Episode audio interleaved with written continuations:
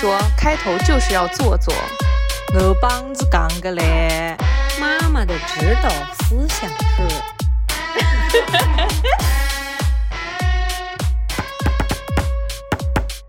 大家好，这里是宁宁开门。大家好，欢迎收听本期的宁宁开门，我是凯子。我是西西，今天没有宁宁，开心也是一天，不开心也是一天，希望大家开开心心每一天哦。今天是二月二十四号，开工已经整整一周了，我人已经死了，像开工了整整一年一样。然后呢，宁宁已经神龙见首不见尾，已经整整一周多了。她的开工就是我曾经对她说，要不你搬张躺椅，你就睡单位算了，你不要回家了。不是说过了吗？就是年后大家兜里都有钱了，家长也被其他的亲戚激了一下，然后想去给小孩报兴趣班了。他应该现在是在赚钱的阶段才是啊。他最好是，他最好是。好，好，好。西西，你最近有看什么书吗？我最近看的书都被我气了，都看到一半说好难看。包括那个卡家兄弟吗？卡家三兄弟。卡家我还没开始看呢。我之前被别人推荐了看那个人生海海，说是一个充满神奇色彩的上校的故事。然后呢，我看了一半，我实在实在是看不下去了，然后我就一整个从我的书单里面去掉了。然后过年的时候，我妹妹到我家来，一进门就兴高采烈、神秘兮兮的说：“姐姐，我送你一本书吧。”然后我一看《人生海海》，我说：“不要拿这种你看不下去的书来送给我。”她说：“我看了两章，太难看了，送给你吧。”真是亲妹妹啊！它是个中文书，可是中国人为什么会有上校？就是一种说法，就是给人起的外号。这个主人公上校经历比较传奇，然后也被人叫做太监，就是风言风语很多，但是他又独立于这个世间的一个存在。整本书就是在慢慢的揭开他这些年的一个经历。我看到百分之五十是没有一个落点的，我也不知道这本书到底想说什么。有一些些家国情怀，有一些些乡村。村轶事有一些些地理常识，然后呢，说着说着，我就想说，你到底要说什么？你再不说点东西，我可真要弃剧了。然后从我妹妹送我那本书的那一刻开始，我就坚定了我要弃剧的决心。我最近被人安利了，看了一本书，是老舍的，叫《开门大吉》。我觉得这一个书的书名非常的吉利，然后我就点进去看了一下，结果呢，它是一本。短篇小说集，每一篇都非常的短小干练，就非常适合我现在这种看不进书的状态，就觉得看一小章一小节也觉得没有什么太大的压力，而且它的故事就是没有由来的开头了，然后又没有由来的结尾了。但是中间就是讽刺值拉满。我们先来介绍一下老舍这个作家吧，因为其实我对他也不是很了解，正好我也给自己科普一下。好的，老舍原名舒庆春，他是一八九九年生人，一九六六年去世的，而且他是个满族人。他家里面应该小时候还挺有钱的，因为他小时候还读过四书，呃，还读过四书，还读过五经，一塌糊涂。要不这个播客停更算了，这个嘴瓢的呀。他小时候家里应该还挺有钱的，因为小时候他读过私塾。自从这个五四新文学运动兴起之后呢，他就开始用白话文进行创作。一九二四年，他远赴英国，任伦敦大学东方学院中文讲师。哎，还真挺厉害的哈。同时还进行他自己的文学创作。他为我们熟知的一些代表作有《猫城记》《骆驼祥子》《四世同堂》，还有《茶馆》等等，包括还有很多的。话剧剧本来自豆瓣上面对于老舍的一个评价是，他是一位多产的现实主义作家。他的剧作多用朴素凝练、口语化的语言写成，鲜明而生动，妙趣横生，充满着强烈的时代精神和浓郁的生活气息。但是比较不幸的是，在一九六六年，老舍被林彪四人帮等这些这个这个迫害致死。但是呢，在一九七八年的时候，相当于就是被他他是被平反了。有关单位在北京八宝山革命烈士公墓为老舍举行了隆重的骨灰安放仪式，所以他整个人生我觉得还是挺有悲剧色彩的。今天我想给西西分享的这本书呢，是叫做《开门大吉》，它是二零一九年重新编辑出版的一本短篇小说选，就是还是比较近期发行的一本书。然后中间呢有十八篇短篇小说。那我先来给你分享一个我读完了之后觉得最有意思的一篇吧。这一篇的片名叫做《狗之晨》，就是狗狗的早晨。第一段还是挺有意思的。东方既明，宇宙正在微笑，玫瑰的光吻红了东边的云。大黑在窝里伸了伸腿，似乎想起了一件事儿啊，也许是刚刚做的那个梦，谁知道？好吧，再睡。门外有点脚步声，耳朵竖起，像雨后两只雌孤叶。可是还舍不得向下那片毛，暖的、柔的、有味儿的毛。眼睛睁开半个，听出来了，又是那个巡警。因为脚步特别笨重，闻过他的皮鞋，马粪味儿很大。大黑把耳朵落下去，似乎以为巡警是没有什么趣味的东西。但是脚步到底是脚步声，还得听听啊。走远了，算了吧，再睡。把嘴往身里顶了顶，稍微一睁眼，只能看见自己的毛。刚要一迷糊，哪来一声猫叫，头马上便抬起来，在墙头上呢，一定。可是并没有看到，纳闷儿是那个黑白花的呢，还是那个梨子皮的？想起那个梨子皮的，心中似乎不大起劲。梨子皮的抓破过大黑的鼻子，不光荣的事儿，少想为妙。还是那个黑白花的吧？那天不是大黑几乎把黑白花的堵在墙角吗？这么一想，喉咙立刻痒了一下，朝空中叫了两声。屋里老太太喊着：“安顿着，大黑。”我觉得这一句写的特别有意思。他这么一想，喉咙立刻痒了一下，就向空中叫了两声，就是感觉这是一种本能，他无法自控的喉咙好痒，我好想叫两声。大黑翻了翻眼珠，老太太总是不许大黑咬猫，可是不敢再作声了，并且朝那屋子里摇了摇尾巴。什么话呢？天天那盆热气腾腾的食儿是谁给大黑端来？老太太，即使她的意见不对，也不能得罪她。什么话呢？大黑的灵魂在他手里拿着呢，他不准大黑叫，大黑当然不再叫了。假如不服从他。而他三天不给端来那热腾腾的食儿来，大黑不敢再往下想了。大黑起来了，到门洞口去看看，坐在门洞，顺着门缝儿往外看。呵，四眼已经出来遛早了。四眼是老朋友了，就另外一条狗。那天要不幸亏是四眼儿，大黑是一定要输给二青的。二青那小子，处处是大黑的仇敌，抢骨头，闹恋爱。处处和他大黑过不去。假如那天他咬住大黑的耳朵，十分感激四眼。四眼儿，大黑热情地叫着。四眼儿正在墙根找到包厢似的方便所在。什么？这句话我重新断下去啊！四眼儿正要在墙根方便，刚要抬腿，他就对听到大黑叫他，他就对大黑说：“大黑，快来到大院去跑一回。”大黑焉有不同意之理？可是。门还关着呢，我叫几声试试，也许那老头就来开门了。叫了几声没用，再试试两爪，在门上抓了一回，门纹丝未动。眼看着四眼儿独自向大院跑去，大黑真急了，向墙头叫了几声。虽然明知道自己没有上墙的本领，再向门外看看，四眼儿已经没影了。可是门外走着个叫花子，大黑就借此为题，拼命地叫了起来，估摸着老头大概快来。这么一想，大黑赶紧跑到后院去，以免大清早就要挨一顿骂。果然，刚到后院，就听见老头去开街门。大黑心中暗笑，觉得自己的智慧足以使生命十分有趣而平安。他这心理活动真的好有趣啊！等到老头又回到屋中，大黑轻轻地顺着墙根溜出去了。出了街门，抖了抖身上的毛，向空中闻了闻，觉得精神焕发，然后又伸了个懒腰。就着手儿在地上磨了磨脚指甲，后腿蹬起了许多的土，沙沙地打在墙上，非常得意。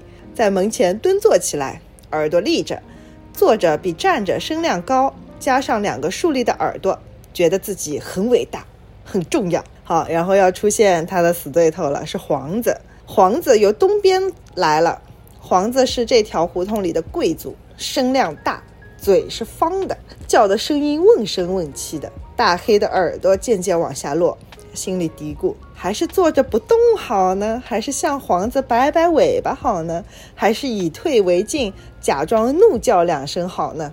他知道黄子的厉害，同时又要顾及自己的尊严。他微微地回了回头，哦，没关系，坐在自己家门口还有什么危险？耳朵又微微地往上立，可其余的地方动都不敢动。黄子过来了。在离大黑不远的墙角闻了闻，好像并没有注意大黑。大黑心中同时对自己下了两道命令：跑，还有别动。黄子又往前凑了凑，几乎是要挨着大黑了。大黑的胸部有些颤动，可黄子还好似没看见大黑，昂然走了过去。他远了，大黑开始觉得不是味儿。为什么我不趁着黄子没防备的时候扑过去咬他一口？十分的可耻。那样的怕黄子，大黑越想越看不起自己。为了发泄心中的怒气，开始向空中瞎叫。继而一想，万一把黄子叫回来呢？登时立起来，又朝东边走去，这样便不会和黄子碰头了。大黑不像黄子那样在道路当中卷着尾巴走，而是夹着尾巴顺着墙根往前溜。这样，如果遇上危险，至少屁股可以拿墙做后盾，减少后方的防务。在这里就可以看出，大黑并不大，大黑的大和小花的小都不许十分较真。可是他非常重视自己的这个大字，特别是他和他主人在一块的时候，主人一喊大黑，他便觉得自己有骆驼那么大，跟谁也敢拼一拼。就是主人不在眼前的时候，他也不敢承认自己是小。设若根本自认渺小，那还敢出来走走吗？大字是他的主心骨。大字使他对小哈巴狗、瘦猫、叫花子张口就咬；大字使他有时候对着大狗，像黄子之类的，也敢露一露牙，嗓子眼里细叫几声。而且主人在跟前的时候，大字使他敢于和黄子干一仗。虽然明知必败，但不得不这样牺牲。狗的世界是不和平的，大黑专仗着这个大字，去欺软怕硬的享受生命。呵呵。大黑的长相也不漂亮，而最足自，而最令他自馁的是没有黄子那样一张方嘴。狗的女性们把吻永远白送给方嘴。大黑的小尖嘴，猛看像个老鸡头，就是把舌头伸出来。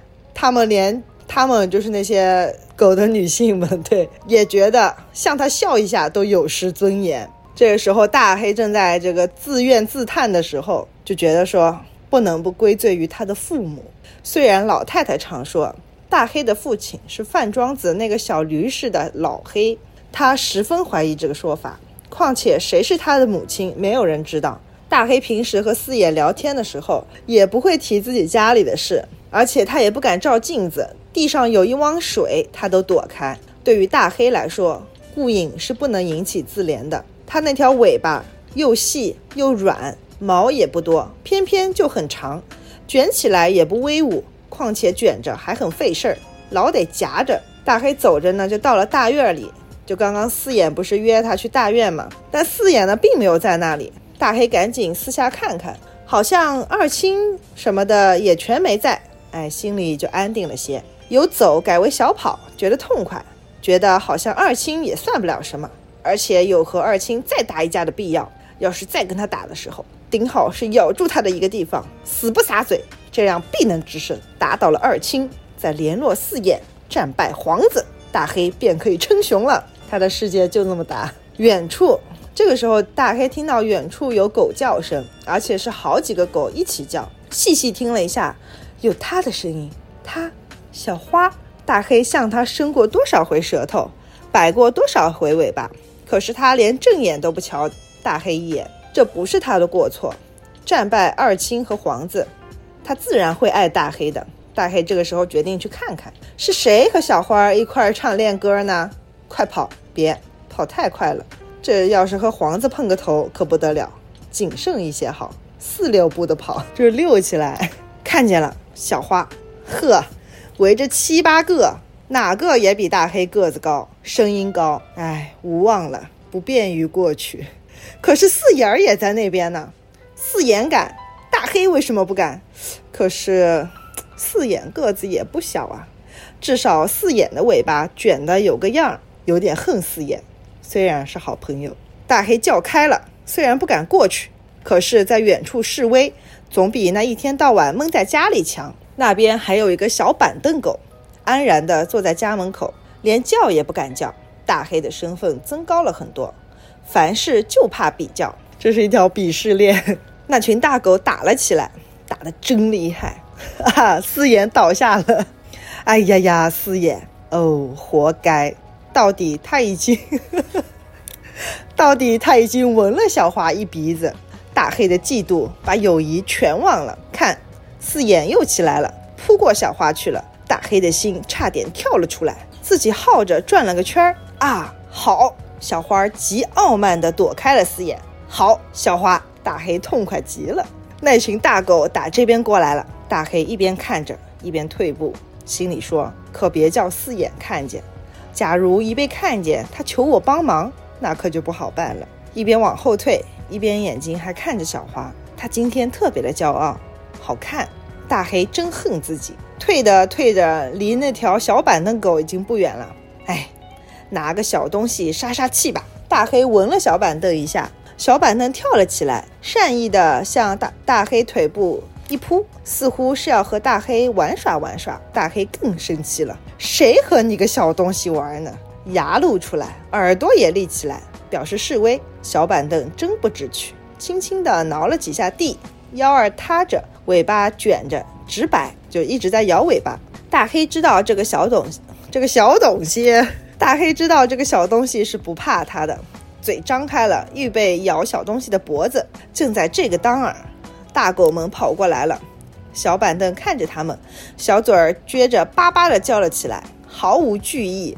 大黑转过身来，几乎碰着黄子的哥哥，比黄子还要大，鼻子上有一大道白，这白鼻梁看着就可怕。大黑非常害怕小板凳的叫声会引起他们的注意，接而把大黑围在当中。可是他们只顾着追着小花，一群野马似的跑了过去，谁也没有看到大黑。大黑的耻辱算是到家了，他还不如小板凳硬气呢。大黑想着得让小板凳觉得他是和那群大狗一起的，好吧，向前赶了两步，轻轻地叫了两声。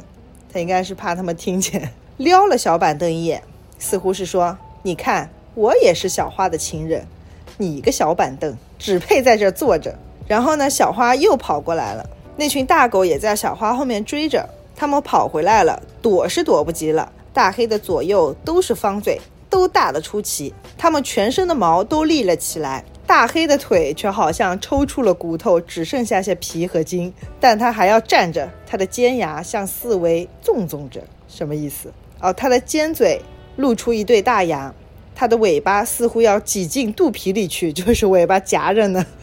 它的腰弓着，可是这样缩短还掩不住两旁的筋骨。小花好像是故意的，还挤了它一下，它一点儿也不觉得舒服，急急忙忙往后退，后腿碰着四眼的头，四眼并没有搭理它。一阵风似的，他们又跑远了。就是它其实是无辜受害的。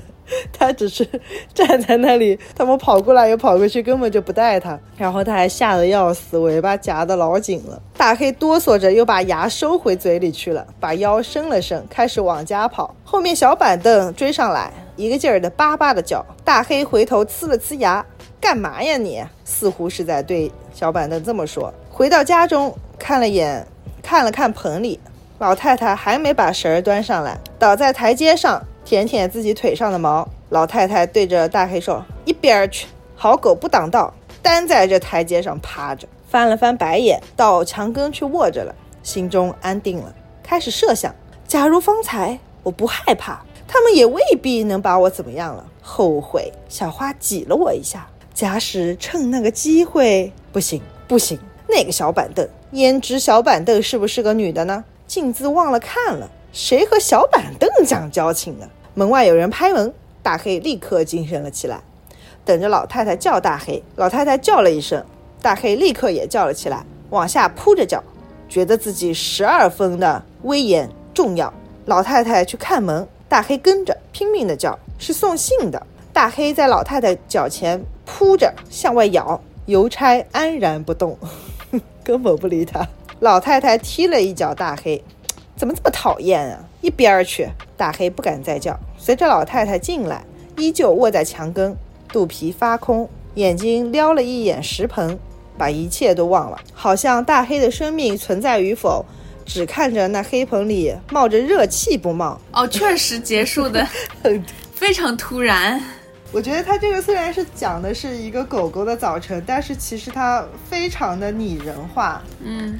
就完全就是在指名道姓的说 说说着些谁，这个时候要点名的话，是不是就不太好了？总觉得自己能够做什么，但到了当口什么都没有做的那些人吧。而且回过头想的时候，又觉得，哎，我当时要是那样那样的话，我就怎么怎么样了，也我就能成就一番伟业，我就能抱得美人归。我要是当时咬他一口，不撒嘴，我就能得到小花了。可那些人有方嘴呀，可那些狗的嘴都是方的，我是个尖嘴，我尾巴盘的还不好看。他真的非常的自卑，对，就是一碰到事儿就特别怂，而且他对那个四眼儿也是有，就是其实也不太仗义，他也不想要酒肉朋友吧，他也不想要帮他，然后落难的时候他还要在看旁边看笑话，说嘿。谁让你去亲小花来着？活该！好，我们再分享一个啊，这一篇名字叫做《话剧观众须知二十则》，观众须知嘛，听一下啊，他怎么说的：一观剧之前勿需伤风，以便在剧院内高声咳嗽且随地吐痰；二入剧场勿需，勿需就是必须的意思，勿是务必的务，然后须是必须的须，对，勿需啊啊，勿需勿。呃，那我就说务必吧，因为说务虚好像有点歧义哈。入剧场务必携带甘蔗、柑橘、瓜子儿、花生，以便气皮满地而重清洁。最好携火锅一个，随时毛肚开膛。第三，单号戏票移入双号门，双号戏票移入单号门。楼上票移坐楼下，楼下票移坐楼上。最好无票入场。有位即坐，以重秩序。这个以重秩序应该是以显得秩序很重要，我猜是这意思啊。我猜是他去看话剧的时候被这帮人烦得快疯了吧，才写这种东西。四未开幕，宜拼命鼓掌。五家事、官司、世界大战，均宜于开幕后开始讨论，且务必身正屋瓦。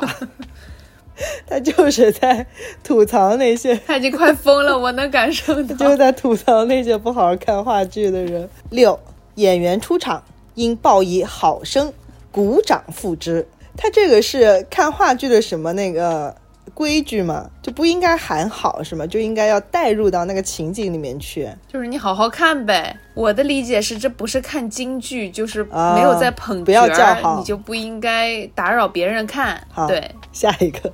这个我真的没有办法不笑的在念。七，每次台上一人跌倒或二人打架，均需笑一刻钟至半点钟，以便天亮以前散戏。八八，演员吸香烟，口中真吐出烟来，或者吸水烟，居然吹着了火纸，必须报以掌声。九，入场就坐，切勿脱帽。以便见了朋友，好脱帽行礼。十观剧时务必打架一场。十一出入厕所务必猛力开闭其门，开而不关一家，以便臭味散出，有益大家。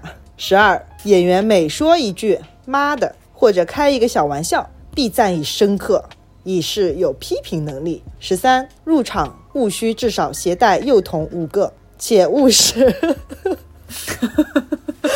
你别笑，就是带熊孩子看电影这件事儿，真的是自古恨之，真的。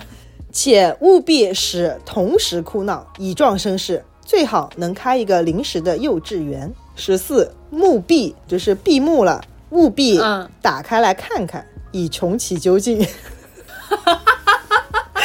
还有这样人呢？还有一个紧接着的，十五，换景儿。幕布暂时关闭的时候，务须以手电筒探照，使布景人手足失措，功德无量。十六，掌声应继续不停，以免寂寞。十七，观剧时宜带勤务兵或者仆人数位，势利于侧。十八，七时半开戏，务须九时半入场，且入场时应携带煤气灯一个，以免暗中摸索。十九，入场切勿携带火柴，以便吸烟时四处去借火。那时候看在戏院里面看戏还能够抽烟呢。最后一个二十末一幕，就最后一幕刚开，急需退出，且宜猛摔板凳，高射手电。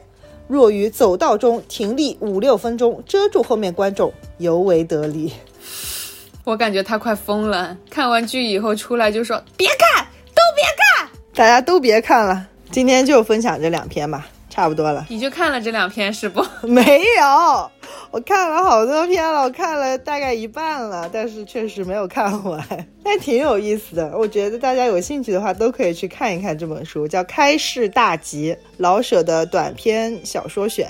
因为我觉得，包括他后面有一篇，应该是名篇，属于非常有名的篇目，讲的是那个在那个职场上面浑水摸鱼的。然后大家有兴趣的话可以去看一看，就是比如说手下的人不太干净，拿点公家的东西啊什么的，他也会睁一只眼闭一只眼。然后呢，到真的办事儿的时候呢，其实他是没有什么才能的。如果大家去看这个的话，觉得身边应该有很多人都可以对号入座。就觉得老舍在这么多年以前就已经帮你们把职场的生态全都已经点出来了，是吧？不知道是不是？我只认识打卡这么一个黑狗。我在听《狗狗的早晨》这一篇的时候，脑子里这个主人公啊，就一直是打卡的形象。可是打卡的尾巴很好看。对，然后中间你在说的时候，我就在想说，这狗到底得丑成什么样子？它又不大，然后尾巴又是细细长长的，然后呢还是个尖嘴，那种杂交的那种小黑狗吧，小土狗、小黑狗。打卡应该属于四眼儿。这这所有的每一篇小说，你不会觉得它是一本写在几十年前的一本小说，自己身边完全每一个角色都有人能够对号入座的那种感觉，然后讽刺值绝对拉爆了，你就觉得从他的那个笔下写出来了之后，骂人骂的好爽啊，一个脏字儿都不带的。我之前看了一本鲁迅杂记，呃，也是鲁迅的短篇小说集，里面有一些篇章，你能感受到他好像很忧国忧民。觉得想要改变这个世界，能看得出他以天下为己任的那种感觉，然后也有自己自省的部分，然后这些你就觉得说，是啊是啊，我也是这样想的。有一些就是纯粹骂人，就携携带私货，对，就是纯纯携带私货，我甚至都觉得骂的有点脏了。但是里面一个脏字儿也没有。我看的时候，有的时候会拍照，然后我之前不是还分享给你吗？我说可不要惹文人，文人骂人可真是脏啊！你我觉得老舍跟鲁迅最大的区别就在于，鲁迅在老舍比较起来会显得他有一些故作高深 哦，老舍就很接地气，然后讲的故事也非常的有意思。会不会有可能老舍是？北方人啊，老舍是北京人呀，就是北平人。对啊，就是北方人说这个事儿，他就不那么弯弯绕。我最多就是阴着骂你，但是我话都讲得可明白了。你要是生气了的话，那就是你玩不起哟。您怎么还生气了？我可没说您。就那种感觉，但是鲁迅呢开始自黑哈。鲁迅作为一个南方人呢，就是有点夹枪带棒的那么个骂法，就是阴阳阴阳人的那种骂。对对对，两个人的风格是完全不一样的。如果大家想看爽剧的话，还是得去看老舍。就是真要恨得牙痒痒了，也可以再看看鲁迅。好，那我们今天的播客就录到这里啦，我们下期再见，拜拜，拜拜。希望大家。新年天天开心！今天是正月十五元宵节，给大家拜个晚年。当然，大家听到的时候又已经是，呃，一周以后了，但这些不重要。拜拜。